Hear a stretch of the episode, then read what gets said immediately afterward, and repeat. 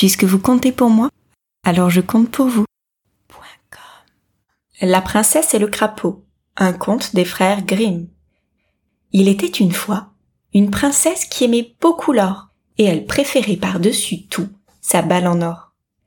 Les jours où il faisait très chaud, elle s'assoyait près d'un vieux puits dans la forêt, et s'amusait à lancer sa balle dans les airs. Un jour, la balle retomba dans le puits qui était si profond que la princesse ne pouvait en voir le fond. Oh non s'écria-t-elle tout attristée. Je ne pourrai jamais la récupérer. Puis elle se mit à pleurer. Soudain, une voix se fit entendre. Qu'y a-t-il, jolie princesse? Surprise, la princesse regarda autour d'elle et ne vit qu'un crapaud sortant la tête de l'eau. C'est toi qui as parlé? répondit la jeune fille. Je suis triste parce que ma balle en or est tombée dans le puits. Si je te la rapporte, quelle récompense me donneras-tu? demanda le crapaud. Tout ce que tu veux, crapaud. Que dirais-tu de mes bijoux? proposa la princesse en tendant son collier de perles. Peut-être préférais-tu ma couronne en or? Que ferais-je d'une couronne? répliqua le crapaud. Je te rapporterai la balle à condition que tu deviennes ma meilleure amie et que tu m'invites à dîner et à dormir chez toi. D'accord, fit la princesse. Mais secrètement, elle se disait que tout cela n'avait aucun sens. Le crapaud plongea dans le puits et revient bien vite avec la balle en or dans la bouche. Il ne l'avait pas sitôt déposée aux pieds de la princesse que celle-ci la ramassa et s'enfuit en courant. Attends, s'écria le crapaud, tu vas beaucoup trop vite pour moi.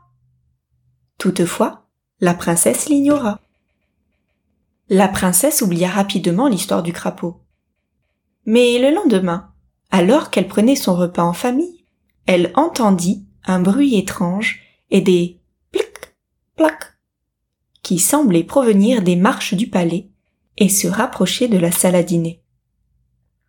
Princesse, ouvrez la porte, fit soudain une voix. La princesse, curieuse, courut ouvrir. Dès qu'elle vit le crapaud hideux et tout dégoulinant sur le seuil, elle lui claqua la porte au nez. En voyant le visage de sa fille, le roi devina que quelque chose n'allait pas. Est-ce qu'un géant a voulu t'enlever? demanda-t-il.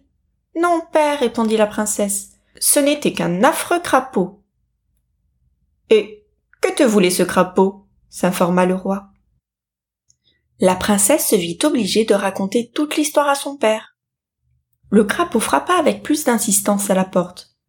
Faites-moi entrer, princesse, supplia-t-il. Avez-vous oublié votre promesse faite près du puits, dans la forêt?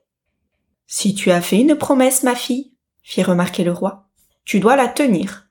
Ouvre-lui la porte. Mécontente, la princesse ouvrit la porte au crapaud. Ce dernier la suivit jusqu'à la table et lui demanda Installez-moi à côté de vous. C'est absurde, répondit la princesse. Le roi, son père, lui jeta un tel regard que la jeune fille fit vite monter le crapaud sur une chaise. La chaise n'étant pas assez haute, le crapaud demanda à ce qu'elle le fît monter sur la table. Approchez votre assiette en or afin que je partage votre repas, ajouta-t-il une fois sur la table. La princesse approcha son assiette du crapaud, mais elle fut incapable d'apprécier la fin du repas. Après s'être bien rassasié, le crapaud s'exclama je suis épuisé. Transportez-moi à l'étage pour que je puisse dormir dans votre chambre.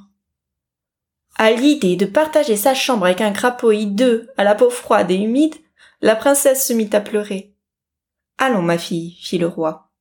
Il n'est pas bien de tourner le dos à quelqu'un qui t'a aidé quand tu en avais besoin. Oui, papa, répondit la princesse, en soulevant le crapaud du bout des doigts. Une fois dans sa chambre, la princesse déposa le crapaud dans un coin, le plus loin possible de son lit. Aussitôt, le crapaud se traîna au pied du lit. Je suis fatigué moi aussi, insista le crapaud. Posez-moi sur le lit, sinon je le dirai à votre père. La princesse installa le crapaud dans le lit qui était juste à côté du sien, lui glissa un oreiller moelleux sous la tête. Alors qu'elle se recouchait, Elle fut surprise d'entendre le crapaud sangloter doucement. Qu'y a-t-il maintenant, petit crapaud? s'inquiéta la princesse. Tout ce que je voulais, c'était une amie, répondit le crapaud entre deux sanglots. Mais je vois bien que vous ne m'aimez pas du tout. Je ferai aussi bien de rentrer au puits.